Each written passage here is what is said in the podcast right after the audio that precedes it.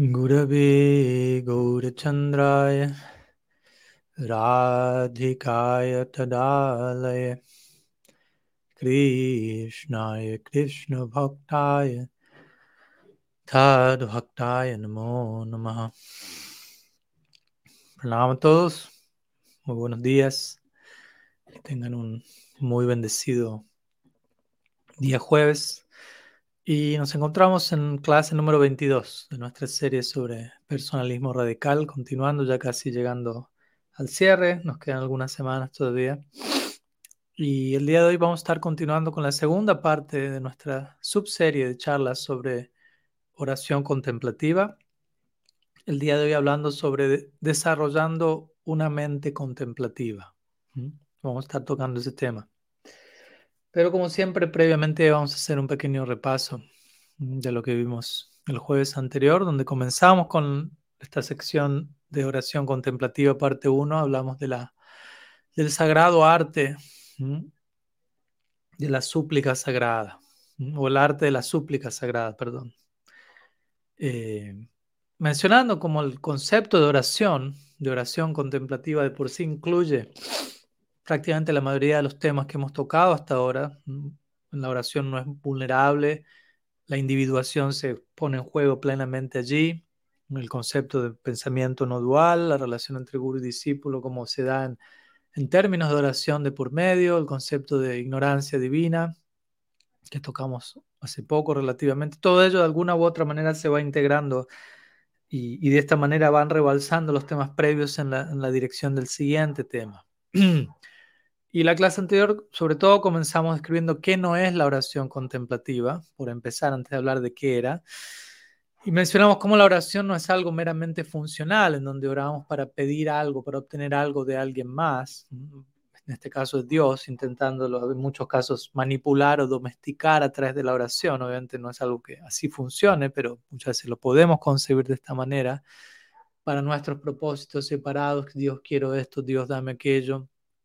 También mencionamos cómo oración tiene poco y nada que ver con la noción de meritocracia o algo en donde principalmente todo depende de, lo que yo hago, de lo que yo merezco, de mi propio mérito. También mencionamos cómo la oración no es algo meramente limitado a la, a la recitación de oraciones compuestas por otras personas. También tiene que ver con nosotros mismos componer nuestras propias oraciones, recitarlas o incluso ir más allá de palabras, incluso ir más allá de pensamientos y en última instancia oración siendo una actitud interna en la cual nos presentamos ante el absoluto o nos mantenemos en relación a él. Entonces, luego de haber hablado de que no era la oración contemplativa, continuamos hablando de que sí es la oración contemplativa, describiendo el concepto de contemplación y cómo proviene del latín contemplum, contemplo o dentro de un templo, vivir con un templo, vivir en un templo y cómo esta idea no es algo ajeno o extranjero mm, a nuestra tradición, Gaudiya Vaishnav, sino un aspecto crucial de la misma. Y oración contemplativa, como digo, tiene que ver con una actitud interna en la cual nos volvemos un templo, nos mantenemos habitando espacio sagrado internamente, no solo en el momento de la práctica de la oración en sí, sino en lo que sea que hagamos en el día a día, dentro del marco de un espíritu de oración. Obviamente, como todo, la oración es un arte, como todo arte, ello toma tiempo, ello toma trabajo, es una lucha, sobre todo en los comienzos y especialmente no, no tanto por, que por la oración siendo algo difícil en su naturaleza, sino por nuestra propia resistencia, aquello que es simple en naturaleza. Luego continuamos hablando de la experiencia de la oración contemplativa, describimos la oración contemplativa como una cirugía de corazón, en el sentido más sustancial de la palabra, y aceptar, enfatizamos bastante esta noción de aprender a aceptar el hecho del amor incondicional del absoluto hacia nosotros.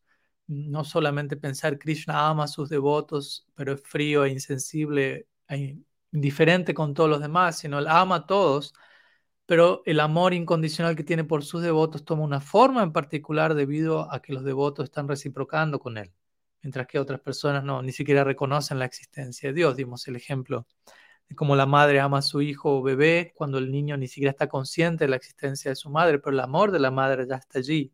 pero como ese mismo amor toma una nueva forma cuando el niño crece y se vuelve consciente de su madre, comienza a reciprocar con ella. Pero ese amor sigue estando allí, simplemente tomando diferentes formas. ¿Qué más? También hablamos luego de la práctica de la oración contemplativa, mencionando cómo debido a este amor incondicional de Krishna, del absoluto, es que nosotros comenzamos a orar, ¿no? Debido a nuestro propio mérito, si se quiere, separado comparamos la práctica de oración con la práctica de la alquimia. Y básicamente una práctica donde nosotros reconocemos cuál es nuestra posición, cuál es la posición de Bhagavan, cuál es nuestra posición y por ende qué es lo que cada cual tiene que hacer, cuál es el rol de cada cual en la relación. Recordamos, no es algo que merecemos, pero hay algo que tenemos que hacer nosotros, como presentar nuestro Kripa Patra en sánscrito, o el recipiente que va a ser llenado por gracia divina. Y también mencionamos cómo una de las cosas que más se oponen, básicamente en lo que es nuestra práctica de oración contemplativa, una de las cosas que más se interponen, más que oponen, interponen nuestro intento de práctica, sobre todo en los comienzos, es nuestro propio pensamiento, nuestra propia, no tanto la cualidad de reflexionar profundamente sobre algo, sino el constante desfile de ideas una tras otra. Hoy vamos a seguir hablando de ello lo cual trata de interponerse nuestro intento por confrontar con la realidad, en el buen sentido de la palabra, por conectar con ella. Y terminamos hablando de la clase anterior de cómo la oración es en última instancia un regalo, una dádiva que llega a nosotros desde arriba, no tanto algo que nosotros podemos determinar y controlar. Hoy voy a orar, hoy voy a tener una experiencia contemplativa. Podemos intentar y hacer nuestra parte y mejor esfuerzo, pero en última instancia es abrirnos a algo que llega más allá de nosotros. Y obviamente para que esto ocurra tenemos que hacer algo y tenemos que estar presentes en el momento presente, abiertos y atentos. Hoy vamos a, continuar hablando bastante al respecto. Entonces vamos a, comenzar hablando sobre primeramente una primera sección el día de hoy en donde vamos a desarrollar la noción que da título a la charla del día de la fecha, desarrollando una mente contemplativa, en complemento a lo que ya estuvimos hablando en la clase pasada. Entonces, quizás recuerdan cuando dimos nuestra serie sobre pensamiento no dual y mencionamos, siendo que la realidad es no dual, en última instancia, pese a que la realidad es no dual, necesitamos nosotros desarrollar una mentalidad no dual para comprender la realidad no dual, para conectarnos con la realidad no dual debidamente. Similarmente, necesitamos desarrollar una mente contemplativa para lidiar con lo que es la oración contemplativa. Si no, tenemos, si no desarrollamos una mente contemplativa, ni siquiera vamos a entender de qué estamos hablando a la hora de hablar de oración contemplativa, de contemplación.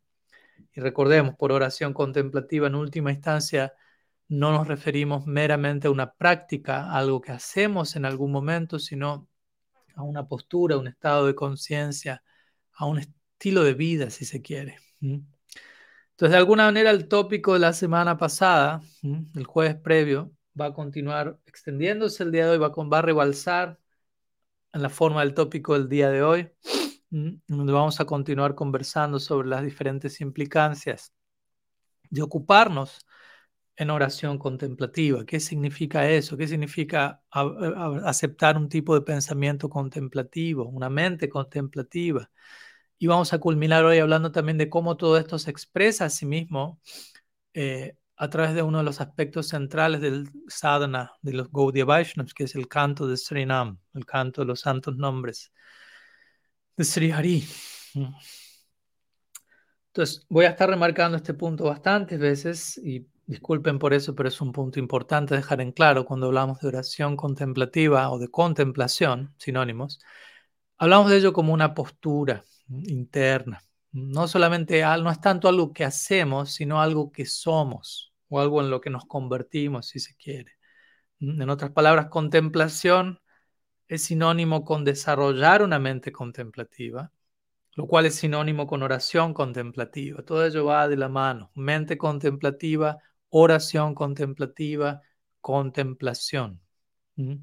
Como mencionamos en la clase anterior, ¿no? O sea, básicamente tenemos que volvernos oración. No solamente tenemos que, ocuparnos en oración como algo que hacemos, sino que nos vamos a embeber tanto en esa práctica que eso se va a volver tanto parte de nosotros mismos, en, que vamos a sentir nosotros nos hemos vuelto parte de eso, nosotros nos hemos vuelto eso, ¿no? me he vuelto oración. Entonces, gradualmente este tipo de integración tiene que acontecer, con el paso del tiempo, gradualmente, en donde vamos a encontrar que la oración se vuelve acción, que la acción se vuelve oración. En un punto no vamos a poder determinar la diferencia entre ambos.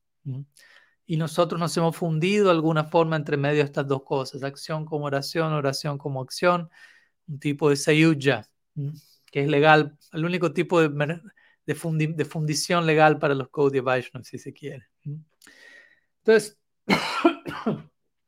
mente contemplativa, ¿qué es una mente contemplativa? Vamos a intentar decir algo al respecto, tanto podríamos decir.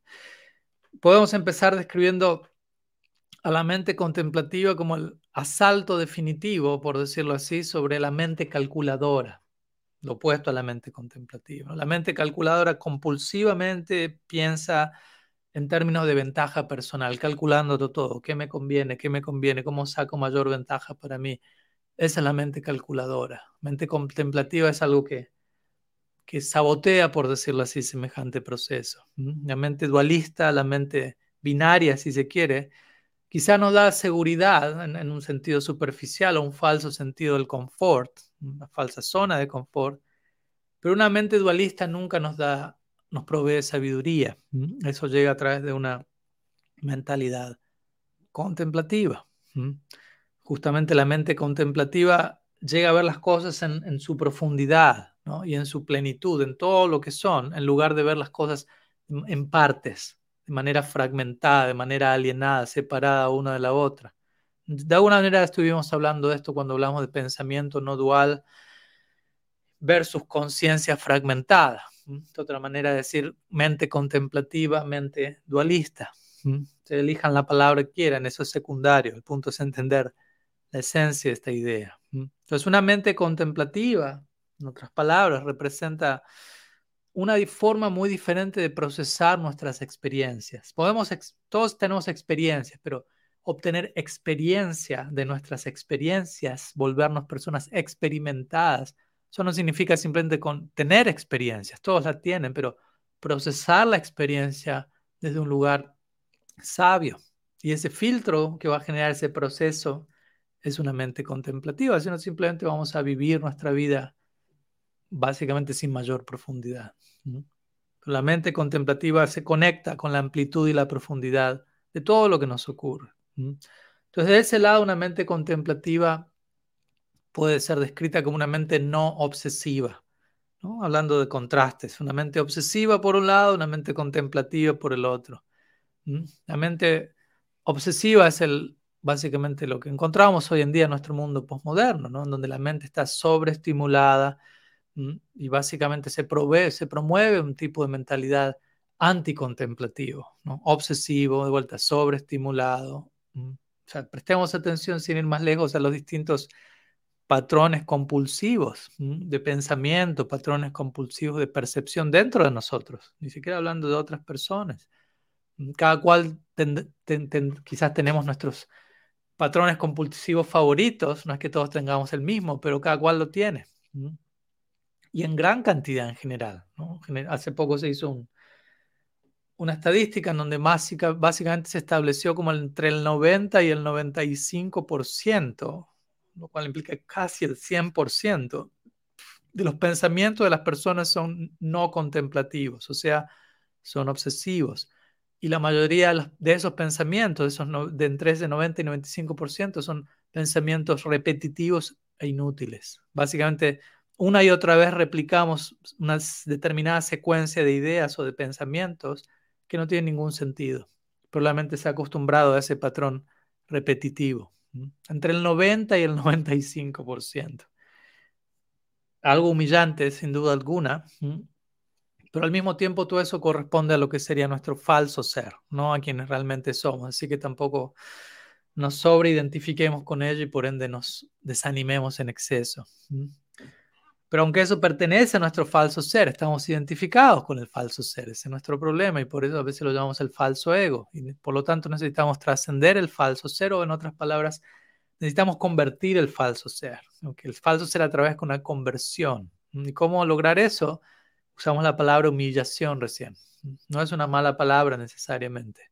Como Thomas Keating diría en una ocasión, un famoso místico cristiano, decía, el sendero de la conversión o hacia la conversión representa una serie de humillaciones necesarias para el falso ser, no para el ser real. Y con esto obviamente no estamos promoviendo humillación tóxica, danina, proveniente de otros, hacia otros, sino experiencias que nosotros mismos atravesamos, donde el falso ser es humillado, más bien es mostrado por lo que realmente es.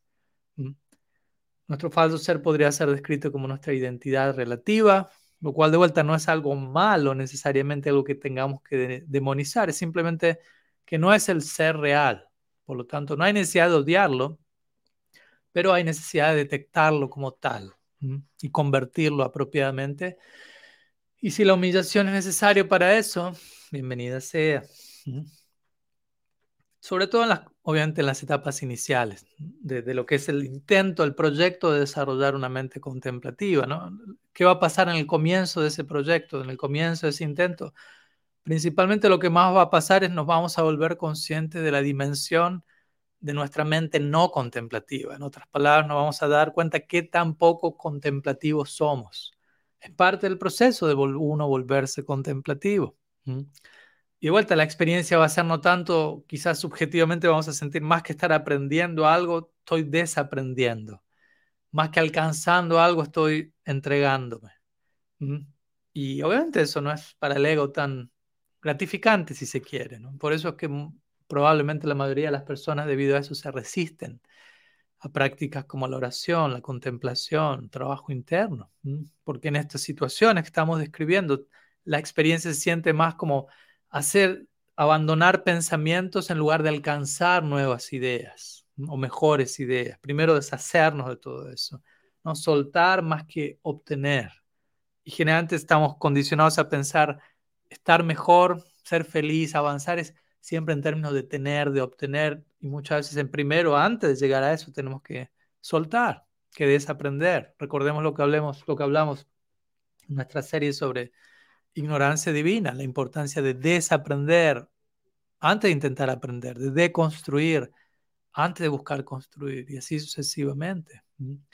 Y debemos mantenernos abiertos a ese proceso, porque es un proceso continuo, por lo tanto la apertura debe ser continua. De hecho, esta palabra apertura es, es bien importante en relación a lo que es el desarrollo de una mente contemplativa. Cuando uno dice alguien tiene una mente abierta o una mente cerrada. Mente abierta se refiere a mantenernos abiertos. De hecho, podríamos decir que la oración contemplativa en sí misma podría ser descrita como una serie de aperturas, de continuos experiencias de apertura. Se abre algo, se abre una puerta, se abre otra, por nosotros mantenernos como una puerta abierta, como un continuo movimiento de apertura, en lugar de un continuo movimiento del opuesto de ello.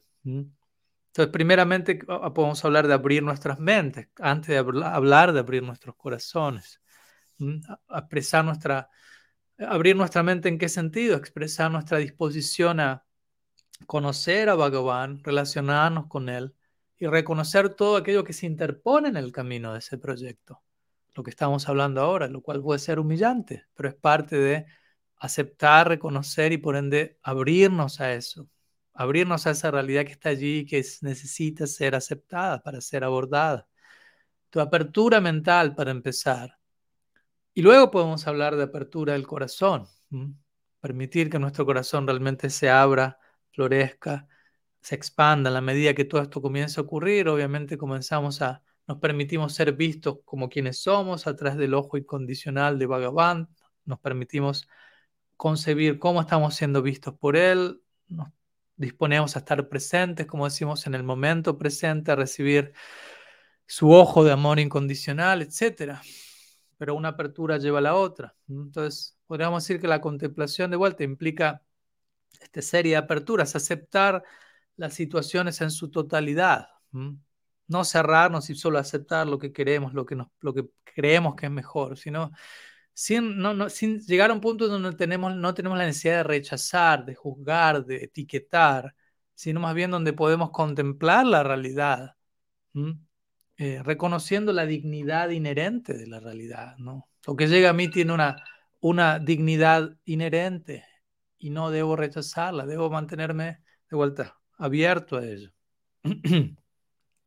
Desde ese lugar tenemos que abordar la, la, experiencia, la práctica de la oración contemplativa y el desarrollo de una mente contemplativa. en lugar de de vuelta estar apegados a una determinada experiencia, a tener ciertas expectativas, sobre idealizar qué debería estar pasando, cómo eso debería verse o sentirse, lo cual son diferentes intentos de seguir manteniéndonos en control, aparente control. Pero en realidad durante la experiencia de oración contemplativa uno no debería estar teniendo esas expectativas, algo extraordinario tiene que pasar. Más bien, como dijimos, ante esperar algo extraordinario, me tengo que abrir a reconocer todo lo ordinario que se está interponiendo a lo extraordinario, todo lo ordinario que debe ser evacuado.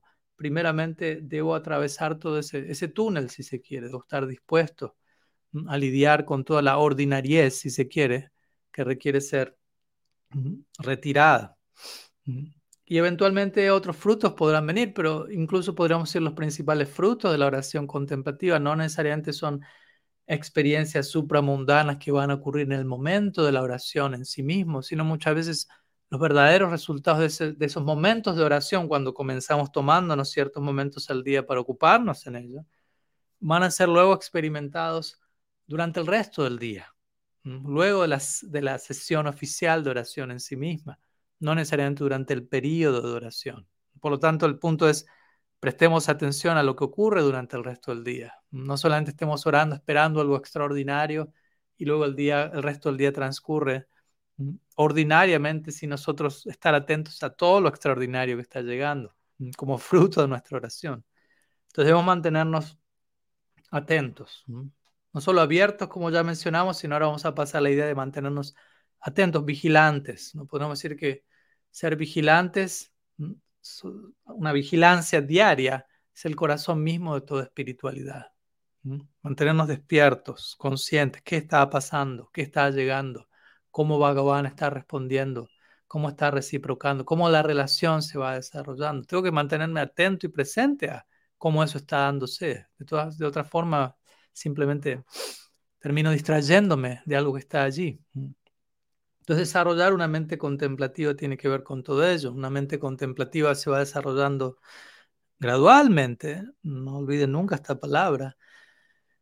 Y en parte es acceder, entrar al espacio de oración consintiendo, no tratando de consentir, en el sentido de abriéndome a que algo interesante es la palabra consentir, significa consentir, sentir junto a alguien. Entonces me abro para sentir en, en relación a alguien más, en este caso Bhagavan, en relación al intercambio que se da en la oración. Entonces nuestro consentimiento es nuestra entrega, nuestra rendición, nuestro sharanagati expresado allí. Nuestro consentimiento se vuelve recepción, receptividad, en la medida que el proceso de oración e-, evoluciona. Completa receptividad, completa apertura. Y obviamente eventualmente ese fruto de la completa receptividad va a ser algo que lo vamos a experimentar sin esfuerzo, no va a ser algo forzado, algo que en lo que sentimos me tengo que luchar, naturalmente se va a ir dando. Pero bueno, es el fruto al que hay que llegar. En contrario a esto, en, en oposición a esto, muchas veces sentimos todo depende de mi propio esfuerzo. Y muchas veces cuando abordamos la realidad de ese, de ese marco egoico, incluso las, formas más pequeñas y simples de tratar de estar atentos en, en la meditación, la oración, vamos a ver, uy, esto me toma tanta energía. No porque eso sea tan difícil, sino porque yo mismo abordo eso desde el lugar, todo depende de mí. En lugar de abrirme a que Bhagavan haga su parte si se quiere. Obviamente con esto no estoy diciendo que no hay necesidad de hacer esfuerzo, especialmente al comienzo, como ya mencionamos, sí la hay, especialmente al inicio. Necesitamos hacer un esfuerzo consciente de tratar de en el momento de la oración estar presentes, como ya mencionamos estar abiertos, como ya mencionamos, estar vigilantes, atentos, extender nuestras manos para recibir el regalo en las palabras de Siddhartha Maharaj. Básicamente eso es lo único que tenemos que hacer, aunque nos pueda costar horrores todavía. Entonces tenemos que ser estrictos con nosotros mismos en ese sentido. Y como hablamos, oración no es solamente algo que hago cada tanto y después dejo de hacerlo, más bien es una postura continua que siempre sigue desplegándose, creciendo. Entonces, llevar una vida de oración es algo que nunca se detiene, que siempre está expandiéndose. Llevar una vida de oración requiere, por lo tanto, que contemplemos la verdad regularmente. Eso es básicamente la idea de desarrollar una mente contemplativa. Traten de, si necesitan, pongan pausa al video y tómense el tiempo de rumiar sobre, sobre estas ideas, no pensar profundamente. Una vida de oración requiere que contemplemos la verdad regularmente. Regularmente no significa una vez por semana, sino varias veces por día, porque la verdad no es algo estático, sino extático, algo en continua evolución y movimiento. Por lo tanto, si yo no me dedico a contemplar cómo la verdad se está desplegando en mi vida hoy, ahora, ni siquiera hoy, hoy, ahora, la, verdad sigue evolucionando y yo quedé lejos de esa evolución. Por lo tanto, es fundamental que en, la oración aprendamos a estar abiertos, a ser receptivos, a entregarnos, pero al mismo tiempo a hacer nuestra parte, ser receptivos y activos simultáneamente, no armonizar dependencia plena, entrega plena y responsabilidad plena. Tenemos que llegar al punto en donde estas dos ideas no se contradicen una, una, una con la otra. Tratemos de pensar por un momento cómo nosotros mismos concebimos estas dos nociones. Plena dependencia, plena responsabilidad. ¿Qué tanto ambas se integran la una con la otra?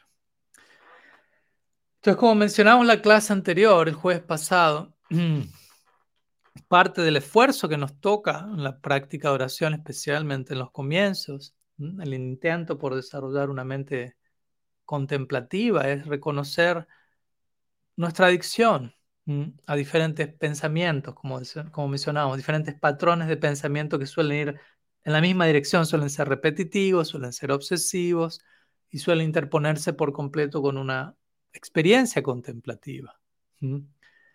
Y y como ya dijimos, ¿no? Y de vuelta, nunca es suficiente repetirlo una y otra vez. Estos pensamientos, el pensar estos pensamientos va a ser muchas veces uno de nuestros principales mecanismos de defensa ante lo que es la transformación. Cuando viene una invitación a, ser transformados, a cambiar, a volvernos más de lo que ya somos, muchas veces nos negamos, le escapamos a eso y, cuál es el mecanismo pensar, ¿no? empezar a prestar atención al, interminable, obsesivo y repetitivo desfile de, ideas que aparecen en nuestra cabeza. Aunque Descartes, Descartes diría famosamente, cogito ergo sum, pienso y por lo tanto existo. En este caso, en relación a lo que es la mentalidad contemplativa, diríamos, pienso, por lo tanto no existo. Porque cuando yo pienso, cuando yo simplemente quedo limitado al plano del pensamiento o de las ideas, no termino de ser todo lo que podría ser, más allá del plano de pensar. De vuelta, no estamos negando el pensar. Aquí cuando digo pensar no me refiero tanto a reflexionar profundamente, sino a quedar capturado por este flujo de ideas repetitivas que muchas veces se detonan en nuestra mente. Si no me creen que esto es así, pongan pausa nuevamente y hagan el experimento por ustedes mismos. Tratemos de parar cualquier cosa que estemos haciendo, como uno lo hace en los momentos de, oración, y únicamente tratemos de solo orar, ni siquiera pensar, simplemente abrirnos al momento presente y a, y a Bhagavan acercándose a nosotros. Pero vamos a ver que en el mismísimo momento en que retiramos todo estímulo externo, cerramos nuestros ojos, tratamos de tener los pensamientos, se, va, a erupcionar toda una serie de movimientos internos a nivel patrones de pensamiento, etcétera, etcétera. Entonces, desde ese lado, muchas veces el comienzo de esta práctica contemplativa quizá no, no, no, no dé tanto consuelo. Va a ser simplemente, simplemente real, pero quizás nos sintamos, nos consuela porque más bien nos enfrenta con una serie de realidades que nos puede resultar doloroso aceptar, porque estamos quizás identificados con ello. Vamos a pensar, soy eso. Pero necesitamos atravesar eso cuando Mahaprabhu describe los siete efectos de Sri Harinam Sankirtan. El primero de ellos es Chito Marjanam, que significa básicamente limpiar el espejo del subconsciente, abordar esta realidad que estamos mencionando, Y, el hecho de que él comienza con ello y que él menciona cheta, cheto o chita, refiriéndose al inconsciente, en relación al canto, básicamente la idea es, uno tiene que practicar de tal manera, o en, el, en, el, marco de lo que estamos hablando, uno debe encontrar una forma de oración que invada nuestro inconsciente, que, aborde nuestro inconsciente, o más bien no, no solo una forma de oración externa, sino una forma de orar. Debemos orar de, tal forma que nuestra práctica de oración aborde, invada nuestro subconsciente, lo capture, lo, purifique, etc. Si no trabajamos sobre el inconsciente, probablemente nada esté cambiando en, profundidad. Simplemente va a ser algo externo y, todavía demasiado superficial. Entonces necesitamos tratar de de detener todos esos patrones de pensamiento compulsivo y ahondar en una práctica introspectiva que aborde nuestro inconsciente, ¿no? Jesucristo diría, entra en tu closet, en tu armario y cierra la puerta, en relación a oración. ¿Cómo orar? Entra en tu armario y cierra la puerta, ¿no? Literalmente uno tiene que meterse en un armario y orar desde allí, pero la idea es, entra en la recámara de tu corazón y deja de pensar. Detén todos estos flujos de pensamiento y trata de ir más allá de la mente. Mantra significa justamente liberación mental o ir más allá de la mente. Únicamente en ese momento, en ese punto, en ese estado, uno va a poder detener este interminable desfile de, voces, de ideas. Y uno ahí va a ver los patrones que, que son repetitivos y subyacentes a nuestro día a día, que muchas veces no los detectamos cuando estamos actuando, moviéndonos en el día a día, quizás no nos damos cuenta qué tan repetitivos son estos patrones, qué tan subyacentes, qué tanto están allí en el trasfondo. En cambio, cuando lo detenemos todo e intentamos incluso no pensar, ahí nos vamos a dar cuenta de todo lo que está allí en el trasfondo. Y generalmente esas voces, primeramente son voces no muy favorables, no muy positivas, son voces negativas, muchas veces son voces paranoicas, obsesivas, como dijimos muchas veces inseguras, muchas veces perezosas, complacientes, mediocres.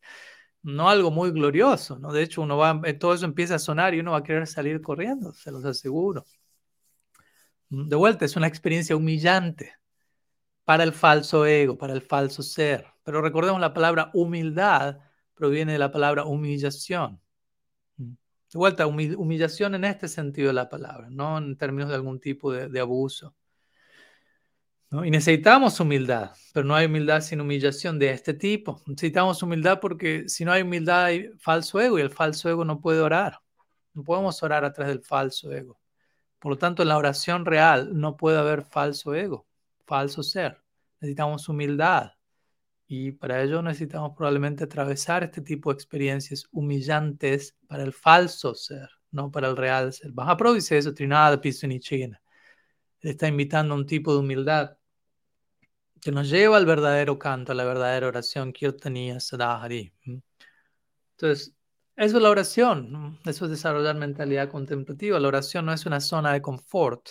Por hacer un juego de palabras, la oración es una zona de confrontamiento, más que una zona de confort.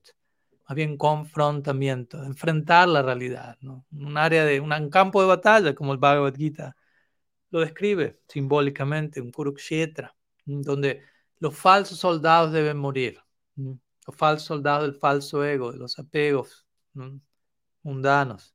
No el verdadero héroe, el verdadero héroe no va a morir, el verdadero héroe que debemos, en el que debemos volvernos no va a morir. Los falsos soldados, el falso ser va a morir. obviamente todo esto suena muy poético, ¿no? Soy un héroe, me puedo volver un héroe, ese es mi potencial.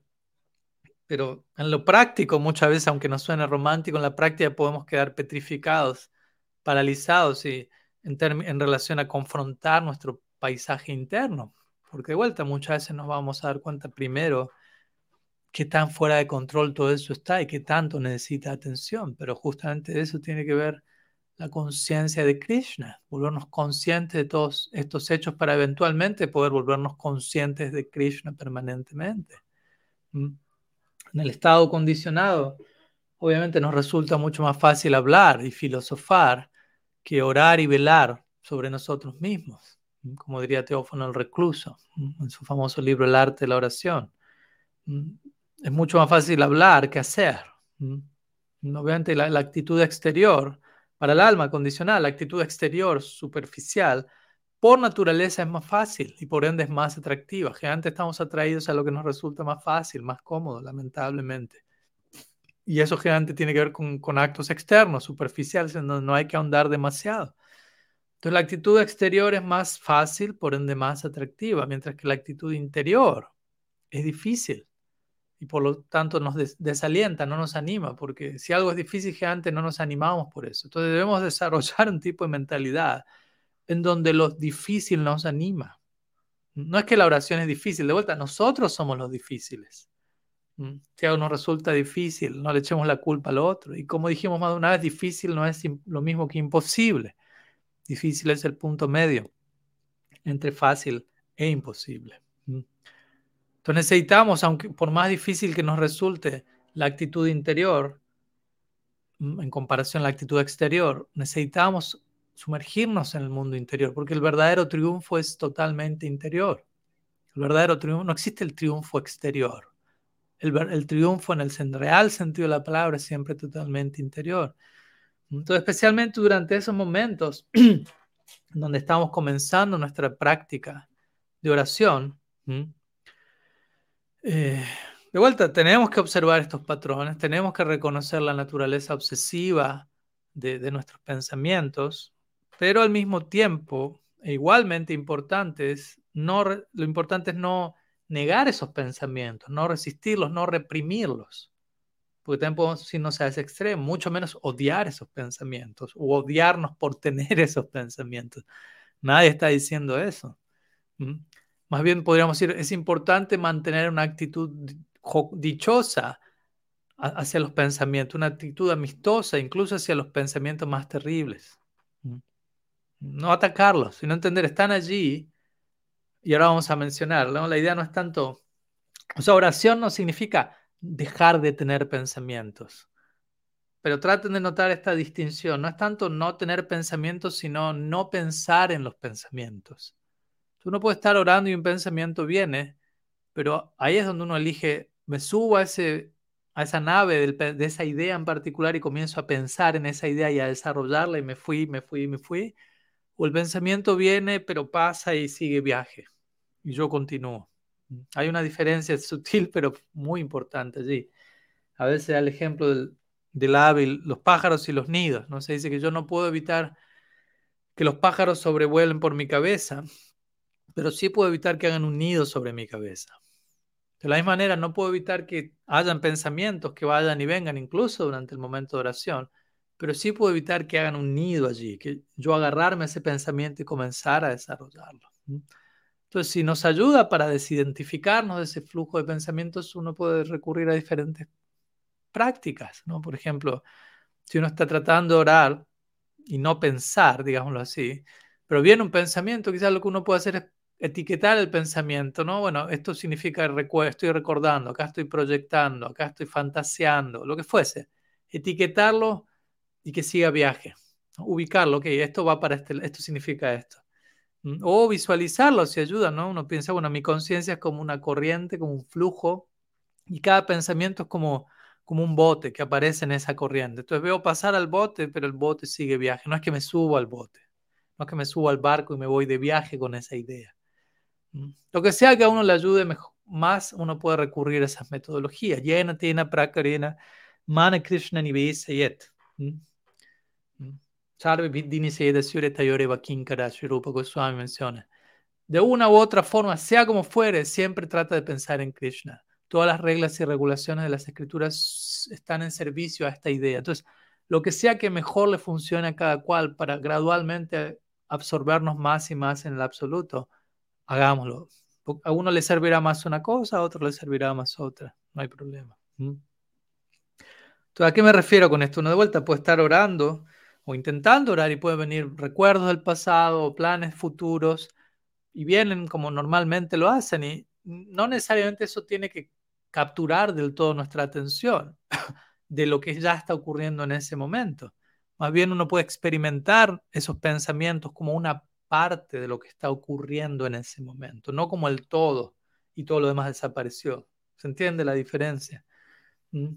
Entonces, gradualmente vamos a, si, si nos tratamos de concientizar de este proceso, vamos a volvernos conscientes, que lo que sea que está pasando se vuelve parte. Voy a extender, mi, punto voy a extender este proceso, esta manera de ver las cosas al resto del día, no solo a mi momento de oración. Entonces vienen ideas, pero yo estoy haciendo algo más. Y yo veo todo lo que llega las, las situaciones locales de mi vida, de mi día a día, las veo integradas como parte de algo más amplio que está ocurriendo y no me permito ser capturado por esa situación o idea específica hasta el punto de perder de vista la perspectiva más amplia de la realidad. Entonces, todo esto tiene que ver con desarrollar una mente contemplativa. Entonces, básicamente para ya concluir esta primera sección, una mente contemplativa implica que uno está presente a lo que existe, sin tratando de mantenerse abierto a eso. ¿no? no hay nada, no hay necesidad de descartar nada, no hay necesidad de excluir nada. Estrictamente hablando, cuando uno adquiere una, mente contemplativa debidamente, no hay distracciones en esta situación de contemplación, porque todo lo que acontece, incluso no solo en la práctica de oración, en el día a día, todo lo que llega, todo lo que acontece es parte, todo es parte de lo que está pasando. ¿Me explico? No hay necesidad de descartar la realidad. Incluso lo que podemos ver hoy como profano, como mundano, se termina volviendo sagrado si estamos debidamente centrados en el momento presente. Entonces, llega un punto de no sentimos la necesidad de descartar, rechazar nada. Más bien una mente contemplativa lo acepta todo, lo integra todo. Una mente contemplativa se conecta con la realidad en su forma más inmediata.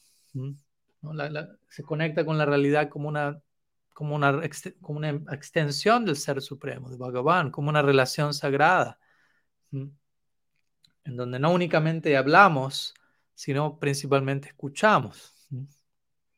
Entonces, vamos a pasar a una, segunda, a una siguiente sección donde vamos a hablar de oración contemplativa como relación, ya que terminamos con esta idea de, de que todo es mediante una mente contemplativa, terminamos viéndolo todo como relación sagrada. Y como en una relación de vuelta, no solamente hablamos, en una conversación no solo hablamos, especialmente prestamos atención, especialmente si la relación es con Bhagavan. Entonces, oración contemplativa como relación. y obviamente mencionamos este punto porque principalmente la oración contemplativa es una relación. Debemos aprender a, a concebir la práctica, si se quiere, el concepto de oración como relación. ¿Qué hago? ¿Qué, qué, significa orar? Desarrollar mi relación con Bhagavan, mi relación amorosa entre Dios y mi persona. Por lo tanto, el método, sea el que fuere, ya que hay diferentes formas de abordar la oración, el método está totalmente en servicio a esa relación entre mi persona y Dios. La oración tiene que ver con el desarrollo de mi relación con Él y el método, la forma que eso toma está en servicio a eso. No es que el método, la forma externa se vuelve prominente y me quedo apegado a una forma externa y una ejecución mecánica de cómo hacer algo y llegar a un número, listo, cumplí con mi oración. Pero qué tanto se desarrolló la relación, eso es lo importante aquí. Entonces, el profundizar en nuestra confianza en cualquier relación, especialmente en nuestra relación con el Ser Supremo, obviamente es un proceso que toma tiempo, es un proceso que toma que requiere compromiso de ambas partes. Bhagavan ya está haciendo su parte, nos toca la nuestra. Y, gradualmente, ¿cómo decirlo? El proceso se va, ¿no? Como toda relación, una relación se va desarrollando en diferentes etapas. Tratemos de pensar en relaciones que tenemos en este mundo, donde primeramente nos conocemos a la persona, luego se da cierta buena relación, luego se da cierta afinidad, luego sea una amistad y en última instancia hay una forma de intimidad, todo lo cual un poco parece mostrar la secuencia de Santa Dase Sakya Madhurya en cierta medida, no estoy estableciendo un paralelo completo. Pero de vuelta hay cierto, primeramente conocernos, familiarizarnos, hay cierto agrado, amistad, profunda intimidad, etc. Entonces podemos aplicar esta misma noción a, a ver dónde está nuestra relación con Bhagavan hoy en términos de oración. prestemos atención. ¿Dónde estamos? ¿Dónde está, ¿En qué etapa está mi relación? Como cual, una relación con otra persona. No quiero comparar la relación con Krishna al 100% con la relación con cualquier otra persona, pero al mismo tiempo tampoco veamos nuestra relación con Krishna como absolutamente diferente a, otras relaciones, en el sentido que necesitamos prestar atención a, ok, hay una relación con esa persona suprema. ¿Y dónde está mi relación? ¿Dónde están las etapas? ¿Dónde, dónde está el desarrollo? ¿Dónde está la reciprocidad? ¿En qué lugar está? No olvidarnos que todo eso sigue estando allí, como lo está con en otras relaciones. Entonces, conversar con, con el Ser Supremo, obviamente en una relación, presupone porque relación tiene que ver mucho con comunicación, con conversación y diálogo. Entonces, oración tiene que ver con esto, conversar con el ser, con el ser supremo. Y conversar con Krishna implica, de nuestra parte, tener una disposición a, escuchar también. No estar, no estar tan ansiosos de nosotros a los que tienen que hablar y decir y pedir cosas, etc. Más bien escuchar. Y escuchar es un acto de silencio. ¿no? Para yo escuchar, tengo que hacer silencio yo. Tengo que estar en silencio para escuchar lo que se me quiere decir. Entonces, cuando hablamos de silencio, muchas veces silencio lo conseguimos como no, no hables. No, silencio quiere decir escucha atentamente. No hables es al servicio de escucha atentamente. El silencio es muy importante. No es tanto una represión del habla, sino que es, de vuelta, prestar atención.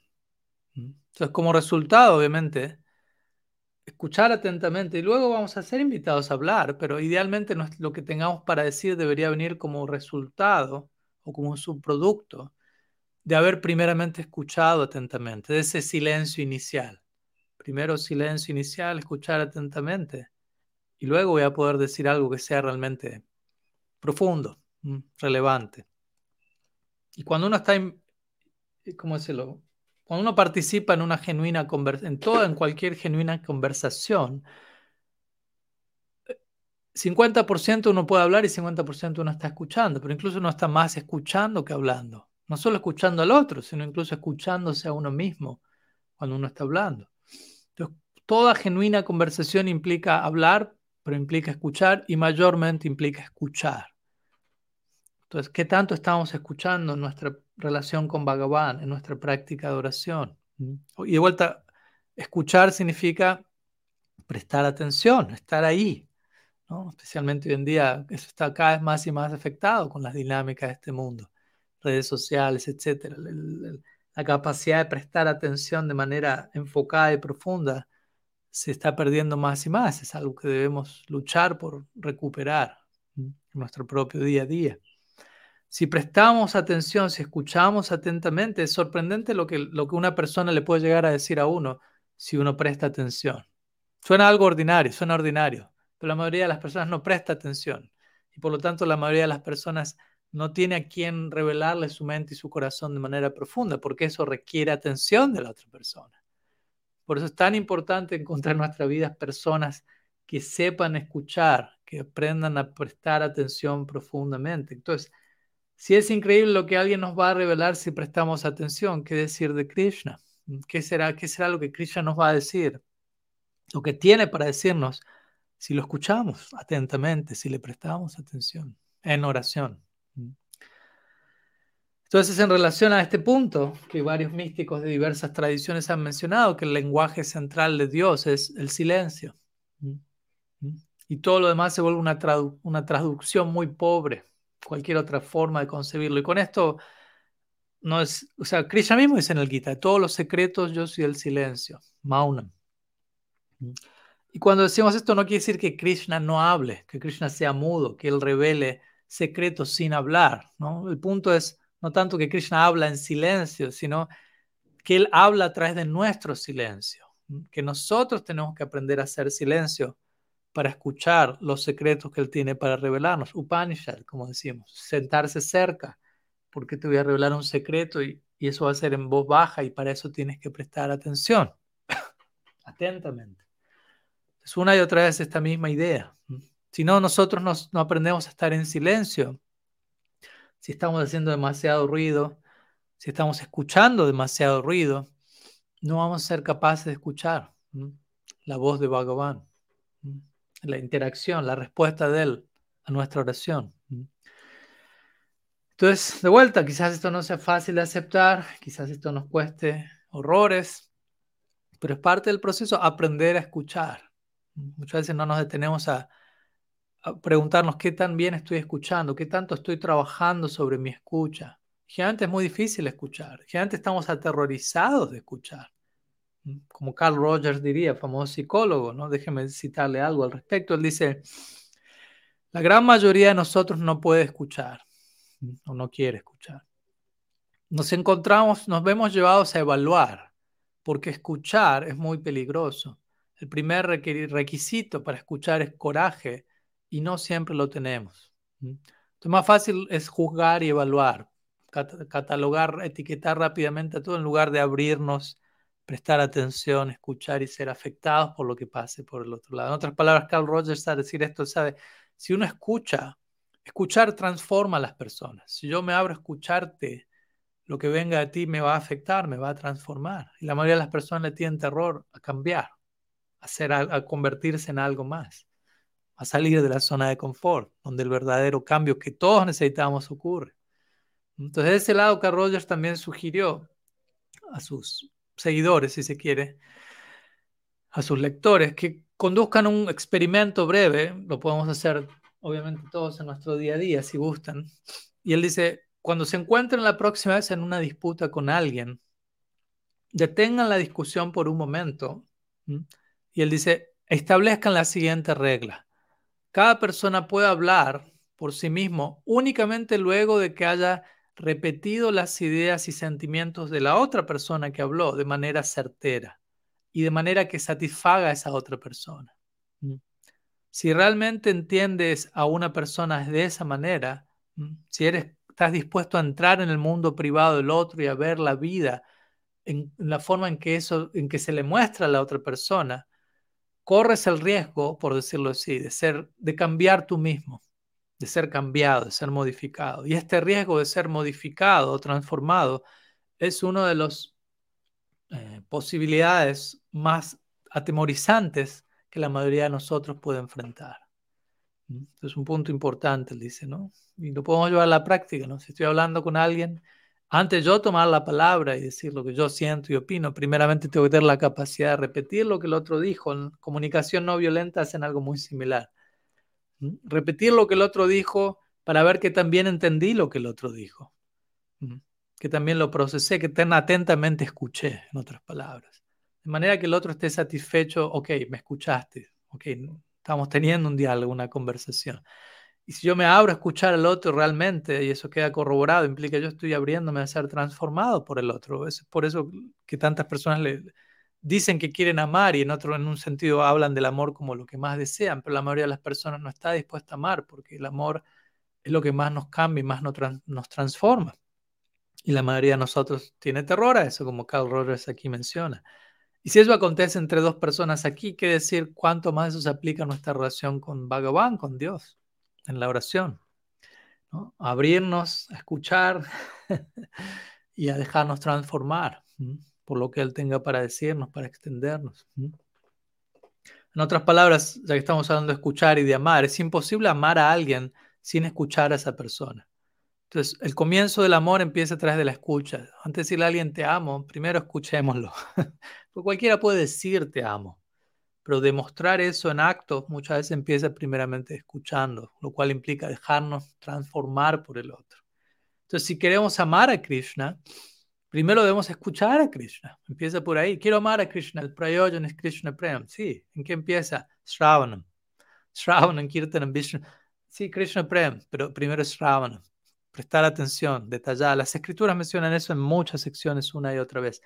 Presta atención, presta mucha atención a esto que va a venir, a esto que se va a decir. Trata de abrirte a ser transformado por lo que está por venir. Y con oración contemplativa tiene que ver con esto plenamente. Escuchar. No solamente yo estoy hablando, yo estoy orando, no, me abro, soy receptivo, como hablábamos hoy. Escucho atentamente. Entonces, escuchamos atentamente qué es lo que Bhagavan intenta entregarnos y luego en respuesta a eso, obviamente, vamos a poder responder, vamos a poder hablar, vamos a cantar, en nuestro caso, como Gaudiya Vaishnavas cantando el santo nombre, pero de vuelta, cuando estamos cantando, incluso cuando estamos respondiendo a su llamado original, deberíamos estar conscientes. Es, él está escuchándonos atentamente, mucho más atentamente, a lo que nosotros tenemos para decirles también, y, y va a estar reciprocando de manera acorde. Por lo tanto, cuando yo canto, debo tener esto presente, no solo escuchar a Bhagavan hablando a través del nombre, sino teniendo presente, Él está escuchándome y Él va a reciprocar en base a lo que está escuchando de mí. Por lo tanto, después yo no debería sorprenderme, mucho menos quejarme de cuál es la respuesta que ha llegado de parte de Él a lo que yo le tuve para decir. Entonces, ya que invocamos la idea de Srinam, del canto del santo nombre, vamos a una última sección, como anunciamos hoy, donde vamos a estar hablando de el canto de Srinam como oración contemplativa tratando de conectar todo lo que estuvimos hablando hoy y la clase anterior con este aspecto central del sadhana para un Gaudiya Vaishnav, Harinam, Sankirtan, Japa, etc. Entonces, Srinam, o el canto de Srinam en sí, no es quizás una oración, podría decirse en un sentido técnicamente hablando, alguien podría decir, bueno, el nombre es vocativo, Hare Krishna Ram. Muchas veces la oración está más bien en formato dativo oh Krishna, me rindo a ti en, tercera persona, si se quiere, mientras que el Nama es un llamado directo con el nombre. Pero al mismo tiempo, más allá de ese detalle técnico, de todas maneras, una diferencia no, no sustancial necesariamente, el canto del santo nombre, o el santo nombre, puede ser cantado y debería ser cantado en un espíritu de oración. Aunque algo no sea técnicamente entre en la categoría de oración, puede ser y debe ser invocado en un espíritu de oración. Entonces, podemos cantar Srinam desde ese lado, aplicando la actitud, el humor, el espíritu que hemos estado describiendo en, las últimas em, dos clases. Y obviamente mientras cantamos, como digo, cantar Srinam implica escuchar a Srinam hablándonos a nosotros mismos a través del nombre. ¿no? ¿No? Y, también, como digo, permanecer conscientes si Él está escuchando lo que yo estoy diciendo y va a reciprocar acorde. Entonces, en relación a Krishna escuchando nuestro canto, un punto importante a recordar y enfatizar es que Krishna no pone presión. Bhagavan no es un dictador, no se impone a sí mismo. Bhagavan más bien es famoso por reciprocar reciprocar acorde a nuestro abordaje a él, en cierta medida. Él es famoso por reciprocar con el nivel de relación que uno quiere establecer con él.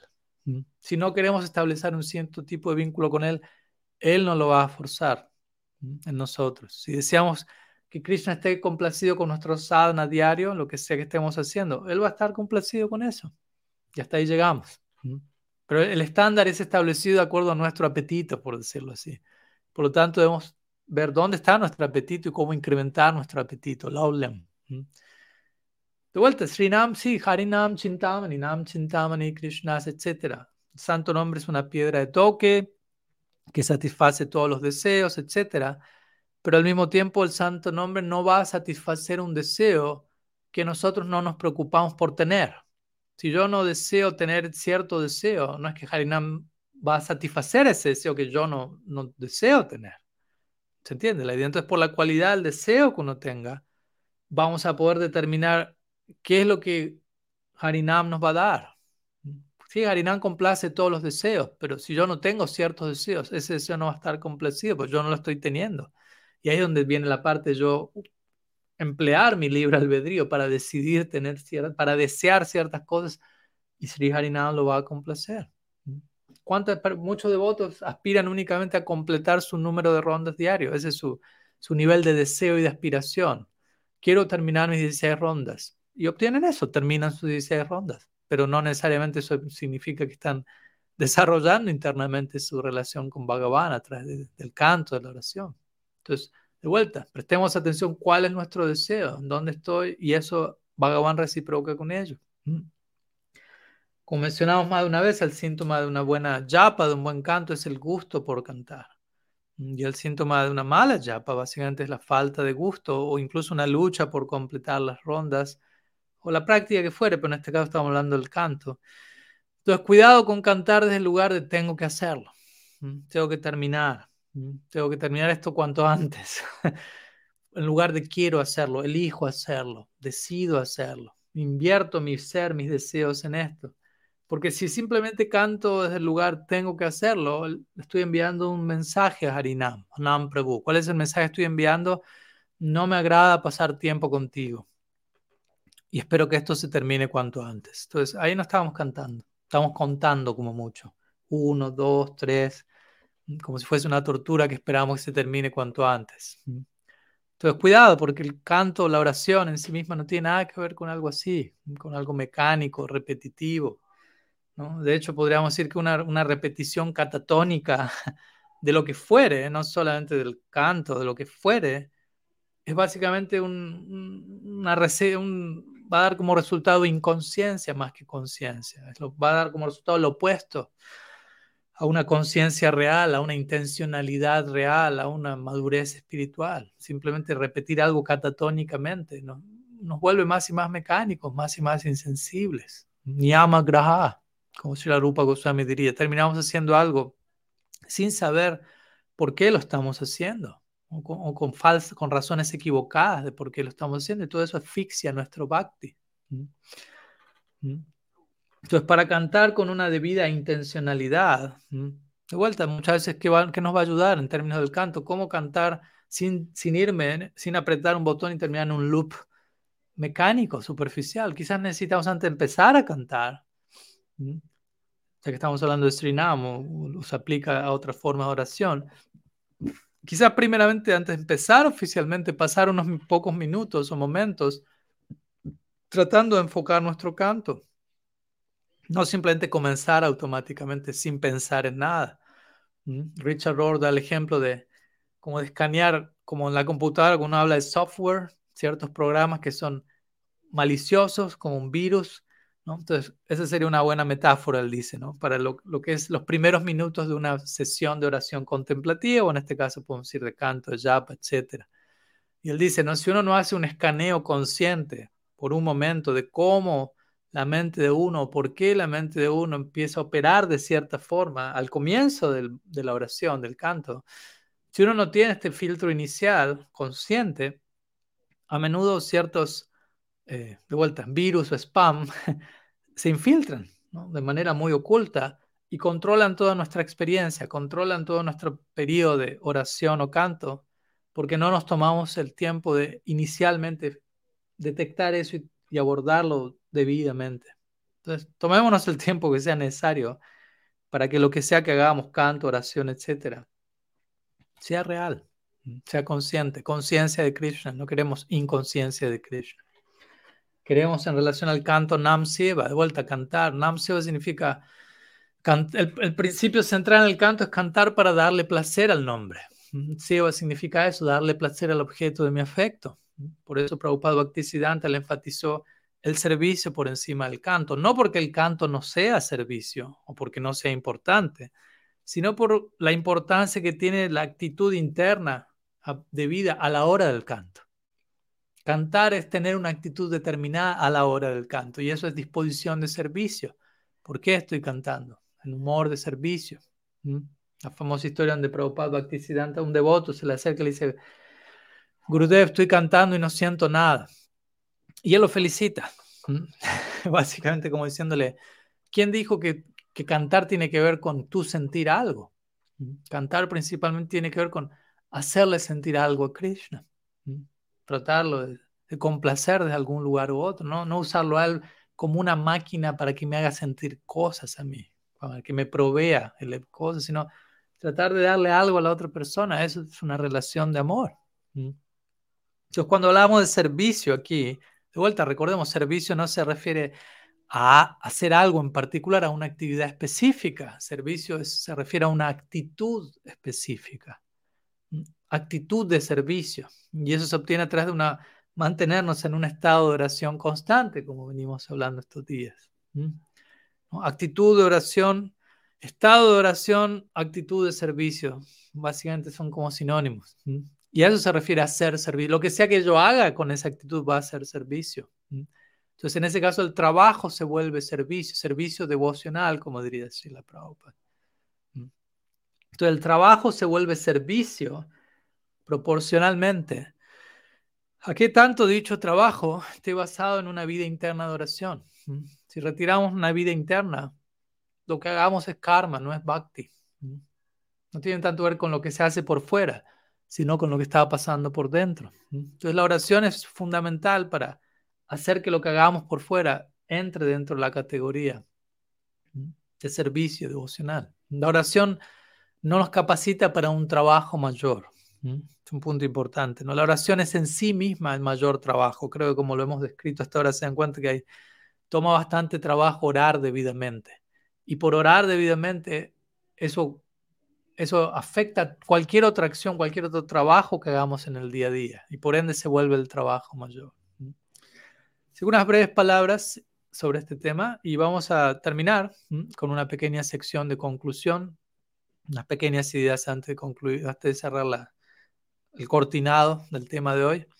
Entonces, en relación a la noción de oración contemplativa, de vuelta, no olviden que hay etapas, hay un, punto de comienzo, un punto intermedio y un punto de llegada, un punto de cierre, que obviamente la llegada o el cierre nunca terminan tampoco, siempre sigue desarrollándose. Entonces, este último punto no es ni siquiera una meta alcanzar, o la meta de la oración no es algo a alcanzar, llegué, no hace falta desarrollarlo más, sino algo, un compromiso más y más resuelto, más y más determinado en nuestro viaje interno. No hay fin a que tanto se pueda incrementar. Entonces, donde sea que en, el capítulo que estemos en nuestro viaje espiritual, cada cual está en su determinado peldaño, sea lo que fuera, necesitamos abrazar el espíritu de la oración debidamente. Cada peldaño en nuestro viaje va a, tener una determinada forma de aceptar el espíritu de oración. Pero de vuelta, también recordemos, la oración por su propia, en su propia naturaleza, la oración contemplativa es una postura que nos va a terminar acompañando en la eternidad. No solamente es algo que hago durante un tiempo para luego dejar de hacerlo. Recordemos, Bhakti es tanto sadhana como sadhya, la práctica como la meta a alcanzar. Entonces no es que estamos haciendo esto para dejar de hacerlo algún día, sino para hacerlo cada vez más y mejor por siempre.